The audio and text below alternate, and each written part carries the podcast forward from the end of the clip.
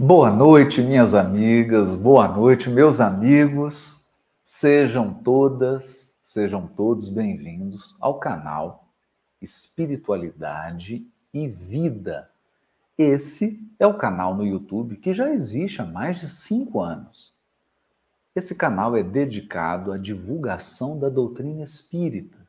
Portanto, é um canal que semeia esclarecimentos e consolações que são da doutrina espírita para os nossos corações.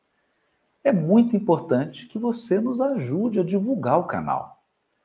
Eu sempre falo isso aqui: os algoritmos do Google julgam que os canais são relevantes dependendo do número de curtidas e de compartilhamento que os usuários fazem do canal.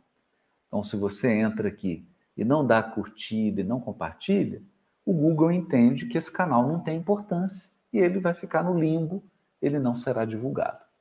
E nós estamos aqui num trabalho de parceria. Juntos, estamos estudando e divulgando a doutrina espírita. Tem a parte que me compete, que é abrir aqui a live, facilitar o estudo, orientar esse estudo dirigido, e a vocês que estão nos assistindo, compete esse trabalho de divulgação, de curtir, de compartilhar, de comentar. Muito importante esse trabalho. Além disso, nós temos lá é, uma oração né, que é postada todo dia de manhã, todo dia de manhã. Temos a live do Saulo, do Evangelho por Emmanuel, e toda terça, quarta e quinta, 19 horas, horário de Brasília, é a nossa live.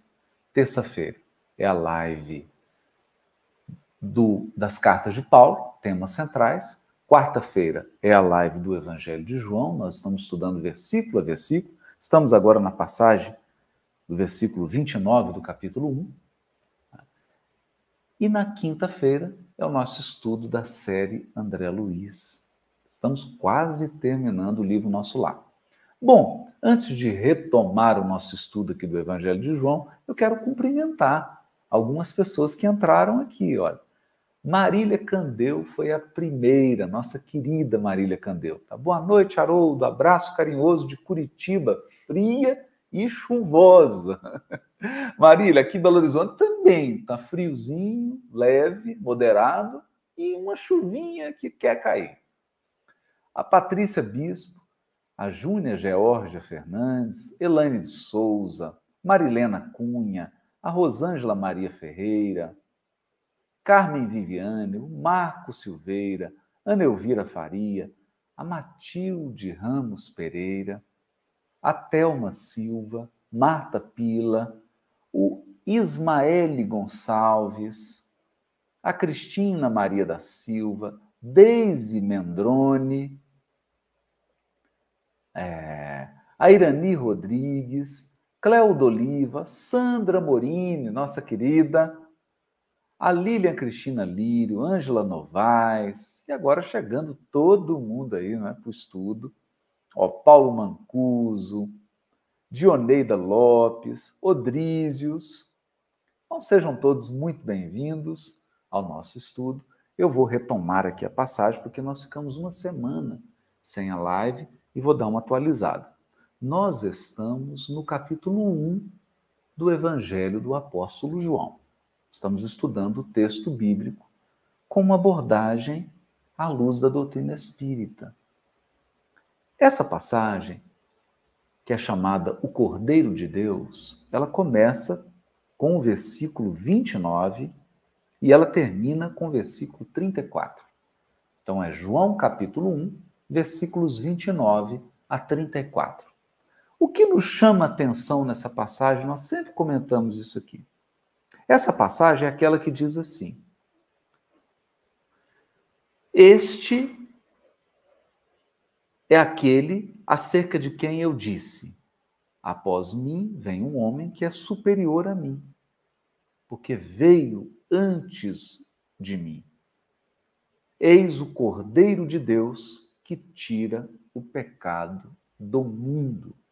Essa expressão ficou forte o Cordeiro de Deus que tira o pecado do mundo. E por que essa expressão ficou forte logo no início, logo no primeiro capítulo do Evangelho de João? Porque nós temos que compreender para quem João se dirigia ao escrever dessa maneira. João já estava no final do século I, depois do ano 93, 94, é mais ou menos a data que ele ditou o seu evangelho, né?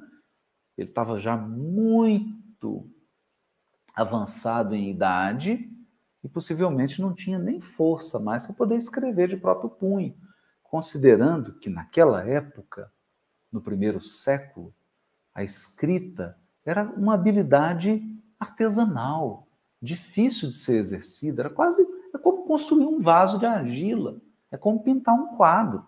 Não são todas as pessoas que fazem isso, poucas pessoas. Artesãos, artesãs, pintores, pintoras. Então, escrever é uma habilidade artesanal. A essa altura da idade de João, dificilmente ele tinha condições de escrever de próprio punho. Então, possivelmente ele ditava isso e algum discípulo, alguém que estava com ele, registrava para João Evangelista essas lições que ele estava dando. E quando João coloca essas palavras na boca de João Batista, quando ele lembra dessa fala de João Batista, e é importante a gente entender, isso vai ficar registrado também no Evangelho, João Evangelista, antes de ser discípulo de Jesus, era discípulo de João Batista. João Evangelista já seguia o profeta João Batista, admirava essa figura extraordinária do precursor. Quando João possivelmente deve ter presenciado essa cena, deve ter ouvido, ou se não presenciou, ouviu da própria boca de João Batista ou da boca de Jesus, de alguma maneira ele se inteirou disso e resolveu transmitir essa frase Eis o Cordeiro de Deus que tira o pecado do mundo, logo no primeiro capítulo aí, logo no início do seu evangelho. Quando ele usa essa expressão, nós já comentamos isso aqui. João está se dirigindo aos hebreus, ao seu povo. É um povo que está acostumado há mais de mil anos, mil e duzentos anos, com essa terminologia. O cordeiro a Páscoa, a cerimônia da Páscoa, a imolação do cordeiro na Páscoa, era já uma tradição milenar do povo hebreu. Várias passagens no texto bíblico, ou seja, várias passagens da Bíblia hebraica, faziam referência ao cordeiro ao sacrifício do cordeiro e à simbologia desse cordeiro. Nós podemos lembrar aqui, porque já falamos isso, estou apenas fazendo uma revisão. Nós podemos lembrar o episódio em que Abraão leva o seu filho Isaque para ser sacrificado, e no ato, no momento do sacrifício, Deus o impede e oferece a ele um cordeiro para substituir, porque ele não queria o sacrifício de Isaque. Aquilo era um teste para a fidelidade de Abraão. E o próprio Deus oferece um cordeiro que está preso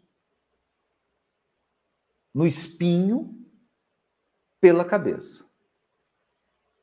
Olha que interessante. O cordeiro está preso no espinho pela cabeça. É.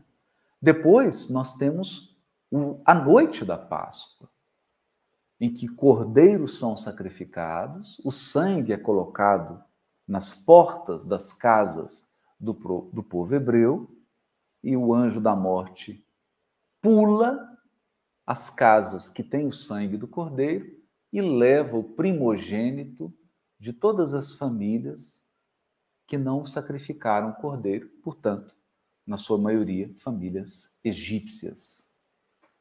Então, mais uma vez, a simbolia a, a simbologia, esse anjo saltando casas, pulando casas. Pular em hebraico é pessa, é o verbo pessa.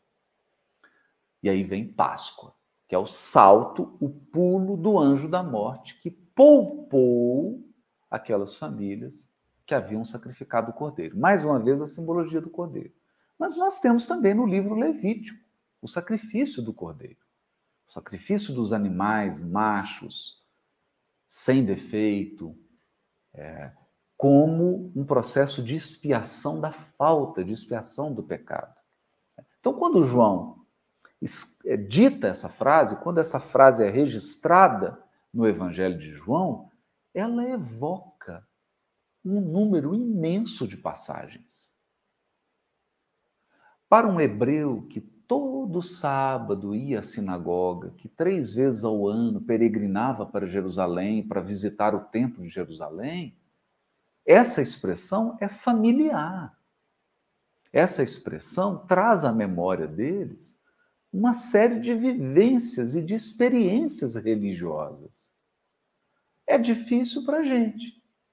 Para nós que estamos no século 21, 2022, e lermos essa frase, Cordeiro de Deus, fica difícil, porque a gente não tem agora, de imediato, à nossa disposição, essas memórias, essas experiências para a gente poder fazer a, a costura, as conexões. Né? Por isso, nós estamos aqui estudando esse aspecto histórico, estamos explorando esse aspecto histórico da cultura judaica, da religiosidade judaica, para que a gente possa entender.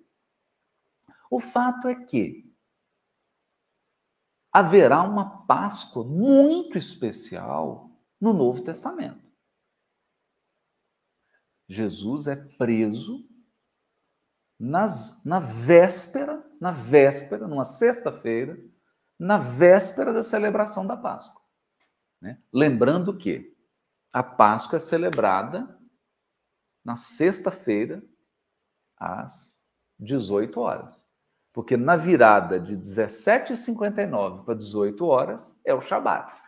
O dia judaico começa às 18 horas. Não começa meia-noite como o nosso. Então, naquela virada ali daquela sexta-feira, quando chegasse 18 horas, haveria o início do Shabat, o Shabat da Páscoa, Pessa, a Páscoa judaica. E é exatamente na sexta-feira que Jesus é preso né, e é levado para ser sacrificado. Né? Então ali inicia um processo em que o Cristo injustamente é preso, o Cristo é agredido e ele tem agora os espinhos na fronte. Então, aquele cordeiro lá do sacrifício de Abraão, que estava levando seu filho Isaac para ser sacrificado, e Deus substitui por um cordeiro que está preso pela cabeça aos espinhos, é uma simbologia apontando para a figura majestosa do próprio Cristo.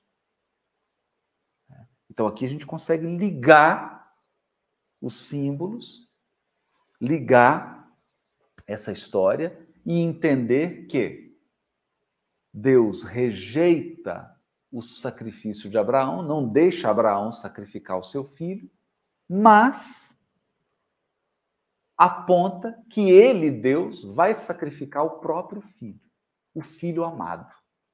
E é exatamente o que nós vamos que nós vamos ver aqui, né? Nessa passagem. Nós vamos ver que enquanto é, João Batista mergulha Jesus no Jordão, né, um sinal do céu em forma de pomba vai descer e nós vamos ter mais para frente a referência de que uma voz do céu diz: Este é o meu filho amado, em quem eu me regozijo, em quem eu me comprazo, em quem eu sinto uma alegria profunda. Na verdade, fechou o ciclo. É. Agora nós conseguimos entender aquela passagem de Abraão levando o filho Isaac para ser sacrificado. Aquilo era Deus dando uma lição a Abraão. E ele ele, Deus, sacrificaria seu próprio filho amado, o Cristo planetário, que viria num gesto de renúncia, num gesto de sacrifício, num gesto de entrega, seria oferecido para restaurar a humanidade terrena, a humanidade que estava perdida. E aí surge a palavra pecado. Né? Então agora a gente passa para isso. A gente já entendeu o cordeiro. Por que Jesus é o cordeiro? Né? Então gente tem que lembrar de Páscoa. Tem que lembrar desse sacrifício, né? da expiação. Alguém que está se sacrificando para que a gente saia de um falso movimento da alma. E agora nós vamos falar do pecado, que é tirar o pecado do mundo.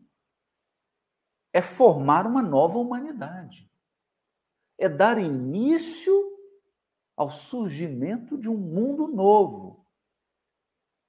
Surgimento de um mundo novo. Importante isso. Importante a gente entender isso agora. Estou vendo aqui que tem gente perguntando se vai ter outros volumes do Evangelho de João. Vai, com certeza. Os volumes vão aparecendo à medida que a gente for concluindo o estudo aqui das passagens, né?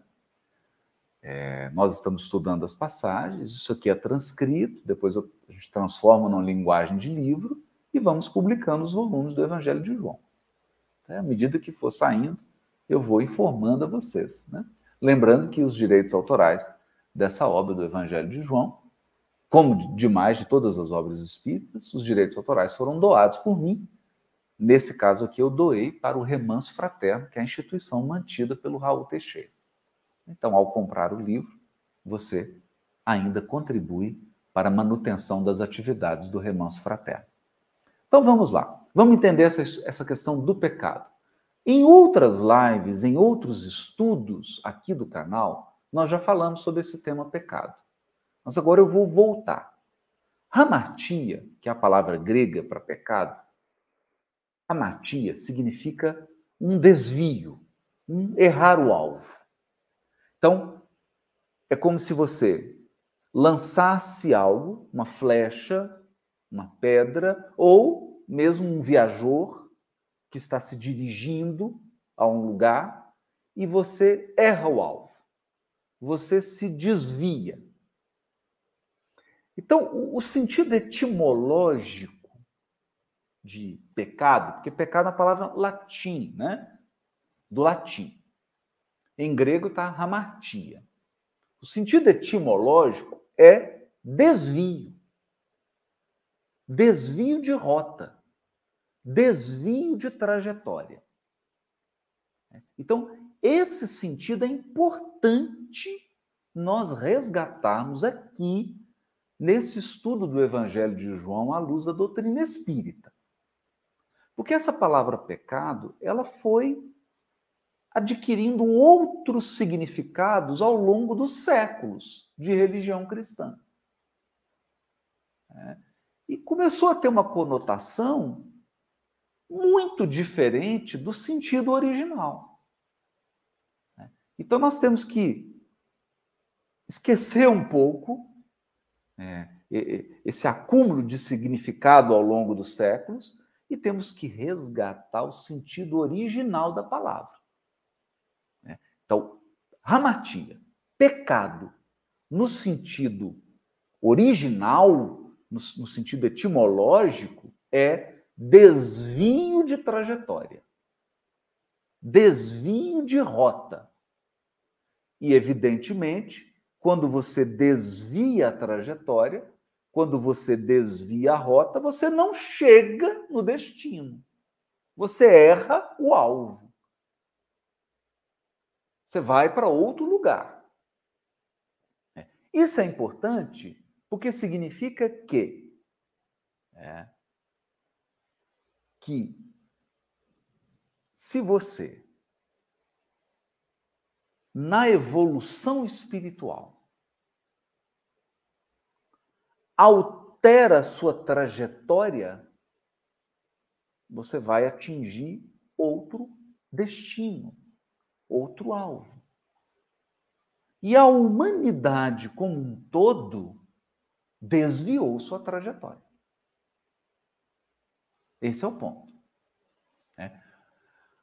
Cartas de João desenvolvem esse tema. As cartas de Paulo, especialmente, explicam isso. Né? E o próprio Cristo no Evangelho faz algumas referências a isso.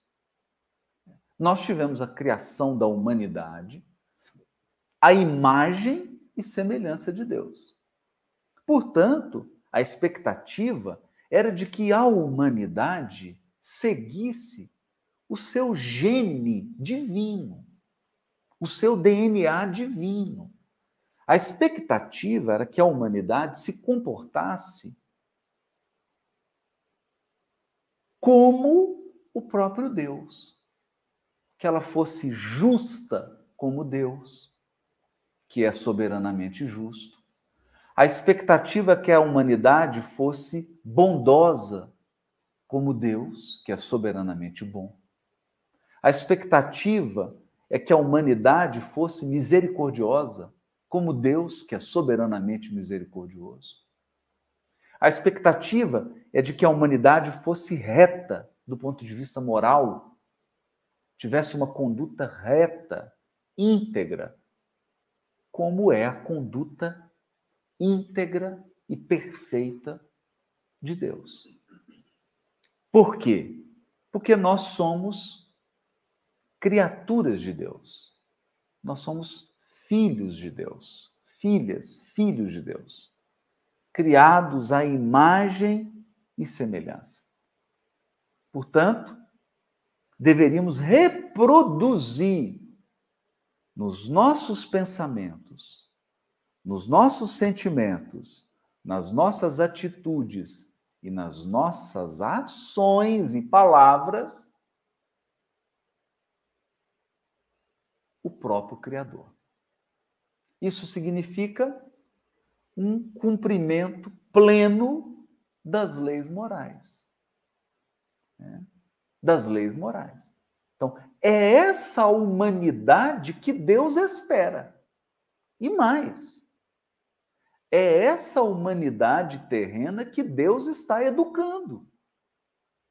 Porque a humanidade terrena vai evoluir e vai atingir esse patamar. No entanto, a humanidade se desviou. E um símbolo desse desvio foi a queda de Adão e Eva.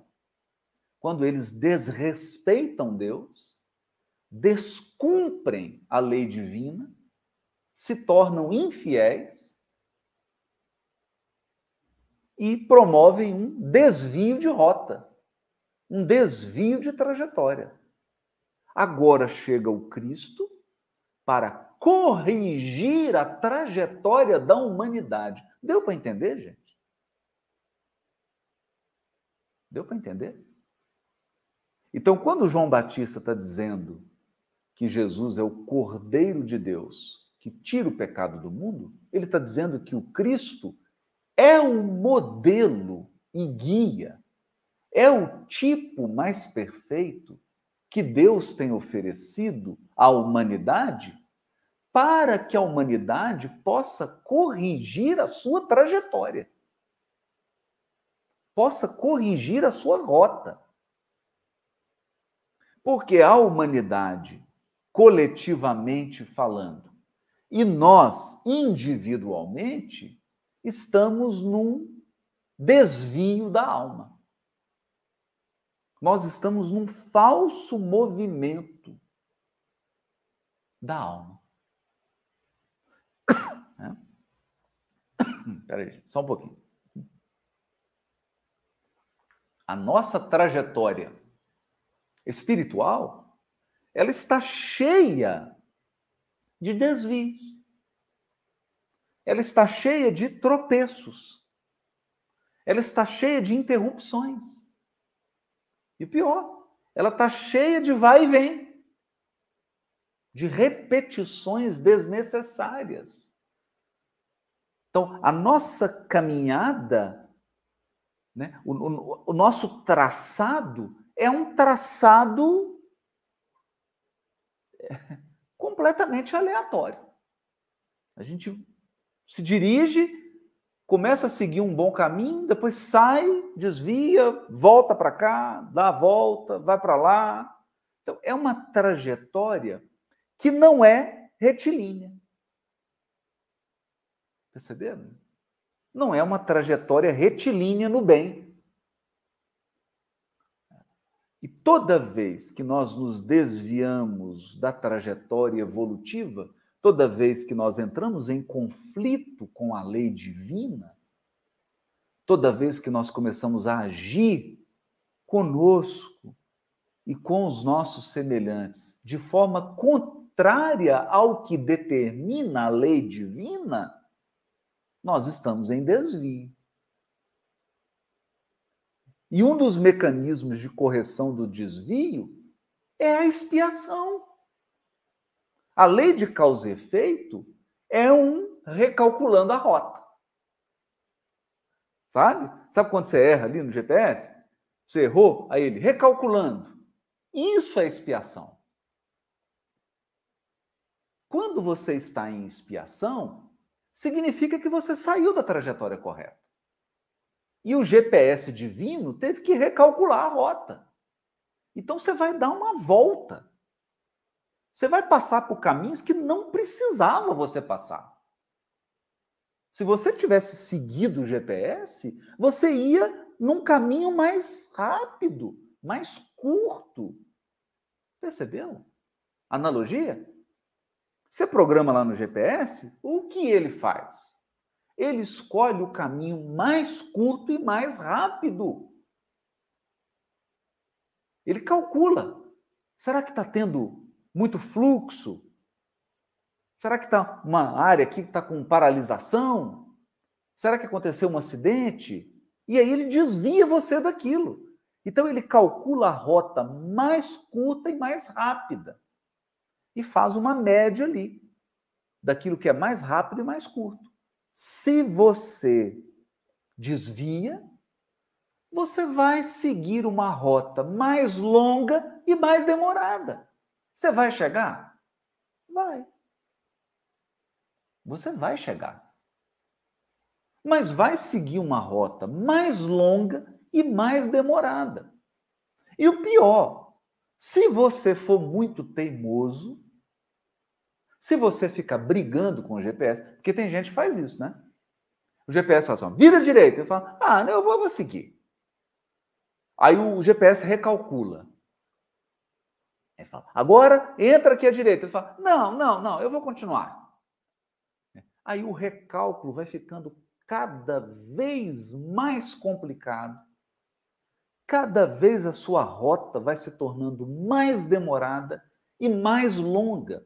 Ou seja, você vai demorar muito mais para chegar no destino. E você deve estar se perguntando, Haroldo, qual é o destino? Qual é o meu destino? Destino inegociável. Inegociável, não tem negociação.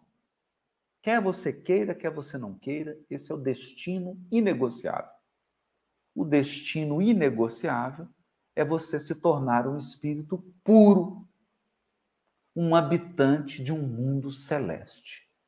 Esse é o destino. Essa é a chegada. Toda a nossa trajetória é para chegar nesse destino. Espírito puro, habitante de um mundo celeste. Então, se você perguntar, Haroldo, Traduz essa frase numa linguagem de hoje para a gente entender. Eis o Cordeiro de Deus que tira o pecado do mundo. Traduz isso para a linguagem de hoje. Nós podemos dizer assim: o Cristo é o modelo e guia que corrige a nossa trajetória equivocada para nos conduzir de maneira mais rápida Olha isso. E num caminho mais curto, à condição de espírito puro ao mundo celeste. Perceberam? Por isso que o Jesus é guia. Ele é o GPS. Ele calcula o caminho mais curto e mais rápido. Ele calcula o caminho mais curto e mais rápido para te levar à condição de espírito puro, para te levar ao mundo celeste. Ele diz isso. O João, nós vamos estudar isso. Ele vai dizer isso. É. Eu sou o caminho. Olha, eu sou o caminho. Né? E a gente pode acrescentar mais curto e mais rápido. Não é? Eu sou o caminho, o mais curto e o mais rápido. Ninguém se desloca, ninguém faz uma trajetória ao Pai senão por mim. Que o verbo é retai, é deslocar-se, né? Então você pode, você pode falar, tá, vai ou vem, depende. Jesus que já está com Deus, para ele é ninguém vem, para nós que estamos na jornada, é ninguém vai, mas o verbo é deslocar-se. Então ninguém se desloca em direção a Deus se não for por esse caminho. Porque esse caminho é o mais curto, é o mais rápido, é o mais seguro, é o mais eficaz, é o mais eficiente. E toda vez que você desvia a trajetória, desvio de trajetória, qual é o nome bíblico para desvio de trajetória? Pecado. Então a proposta do Cristo é eliminar desvio de rota. A proposta do Cristo é eliminar desvio de trajetória. Para que você vai ficar desviando de trajetória? Para quê? Por capricho, por teimosia, por arrogância, por orgulho, por egoísmo. É só por isso. Não tem outro motivo a não ser esses. Não tem outro motivo. Qual o outro motivo? Por que alguém vai querer um caminho mais longo e mais demorado? Qual a lógica disso? Não tem lógica. A única lógica para isso é rebeldia. Rebeldia, impenitência. Né? Essa frase é muito usada pelos espíritos. Então a gente não se arrepende. A gente não corrige. Fica 10, 20, 30 reencarnações teimando com o GPS. Teimando. Insistindo num desvio de rota. Esse é o ponto. Esse é o ponto. Então, quando a gente entende isso, veja, que nós somos educados aqui ao longo dos séculos a acreditar que pecado tem conotação sexual, que pecado. Mas, gente, isso é conceito pueril. Pueril. O pecado é uma coisa muito mais profunda do que isso. Muito mais profundo do que isso. É. Tem a ver com sua trajetória espiritual, tem a ver com a sua chegada no mundo celeste, tem a ver com a sua chegada na condição de espírito puro. Porque quando você chegar lá, você vai tomar posse da felicidade absoluta, felicidade plena. Quem não quer isso? Né? Quem não quer isso?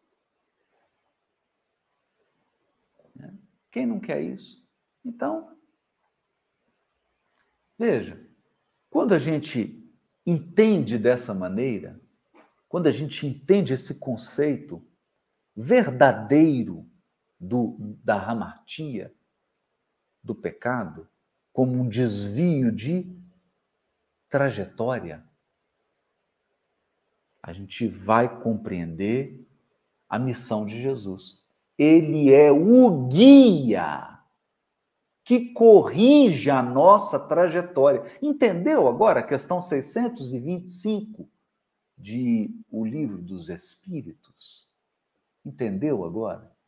Ele é o guia, ele vai chegar e dizer assim: minha filha, meu filho, para de desviar da trajetória.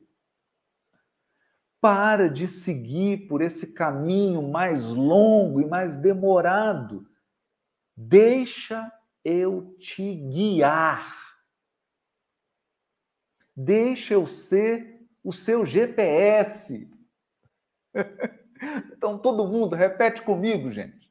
Jesus, você é meu GPS. Jesus, você é meu GPS. Você é meu caminho. Você corrige minha rota.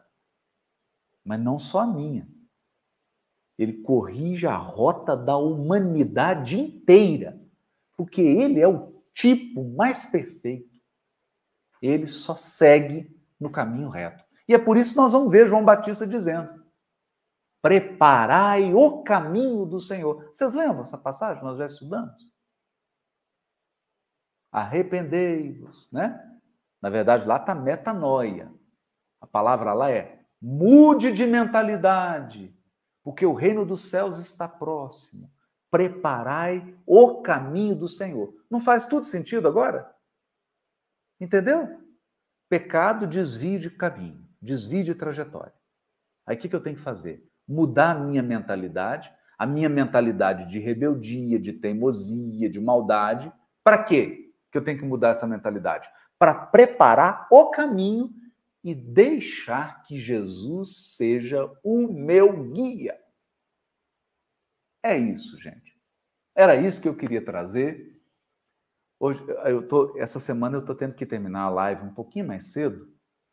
Peço desculpas aqui a quem nos segue, porque a gente está na sala aqui no estúdio, né? E eu tenho que preparar tudo aqui para a próxima live agora das 20 horas, que a gente está no evento. Então eu estou terminando um pouquinho mais cedo. Mas é isso, gente. Deu para entender? Então vamos preparar o caminho? Repete comigo: Jesus é o meu GPS. Jesus é o meu GPS. É isso, gente. É isso que está dizendo aqui. Semana que vem a gente avança um pouquinho para a gente entender outros símbolos aqui, outras ideias, né? Vai ser muito interessante. Então, uma noite maravilhosa para todo mundo.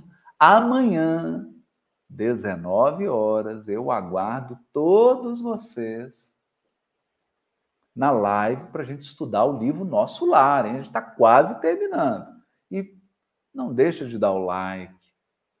Dá o seu joinha aí, dá o seu like, compartilha o canal, gente. Traz mais pessoas para se inscrever no canal. Vamos divulgar. Um abraço para todo mundo. Boa noite.